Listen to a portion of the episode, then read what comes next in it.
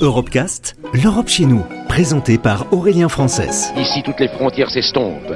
Ici, tous les pays épris de justice et de liberté deviennent un seul et même pays, le pays des hommes. Sur Euradio. Du simple fait de changer d'apparence à l'opération de réattribution sexuelle, les formes transidentitaires sont nombreuses et les freins sociaux à ce changement peuvent être importants, notamment dans le milieu professionnel. Gwenola est enseignante, elle fait partie des 40 000 Français et des 200 000 Européens concernés par la transidentité. Ma direction l'a bien accepté.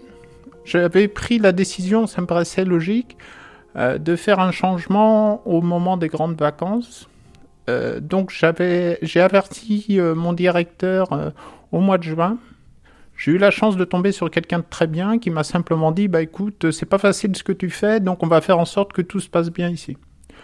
J'ai expliqué néanmoins à mes collègues un petit peu quelle était ma démarche, pourquoi, pour expliquer également que c'est quelque chose qui, la transsexualité, c'est quelque chose qu'on vit dès la petite enfance et que ça a été une longue période pour arriver euh, jusque-là.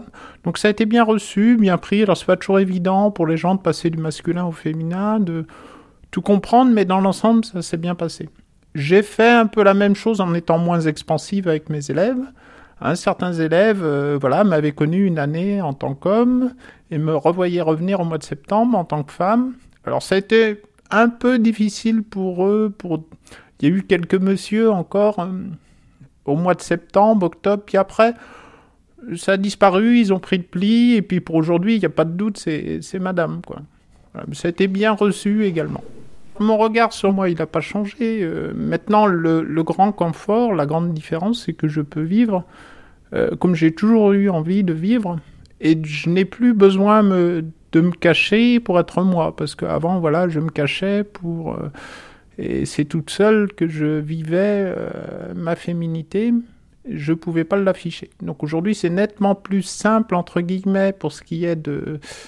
Bah, dans mon accord avec moi. Après, il y a, y a plein de complications à côté, mais dans l'ensemble, c'est. C'est très positif, quoi.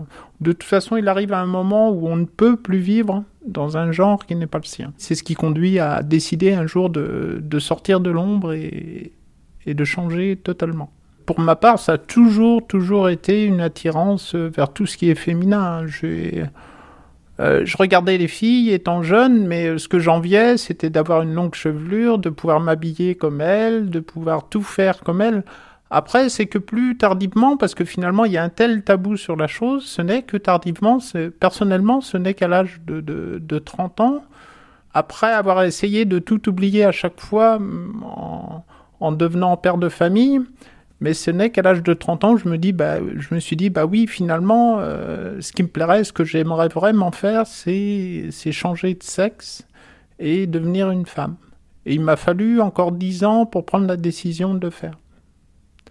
Euh, c'est pas facile pour un papa de perdre son fils, euh, d'admettre que que c'est une fille, mais euh, voilà, quand les personnes sont compréhensives, elles finissent par, euh, par comprendre vos difficultés, et puis euh, l'amour, l'amour maternel, parental, finit par, par l'emporter, et puis voilà, on, finit par renouer contact, et ça n'a pas toujours été facile, mais voilà, c'est en voie de régularisation, on va dire. Aujourd'hui, c'est mieux, ça se passe mieux.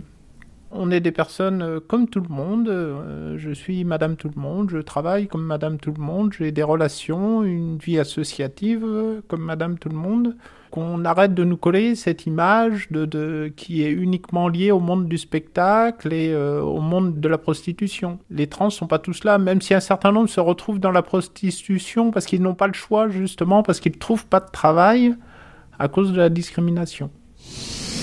Retrouvez l'intégralité des Europecast sur euradio.fr.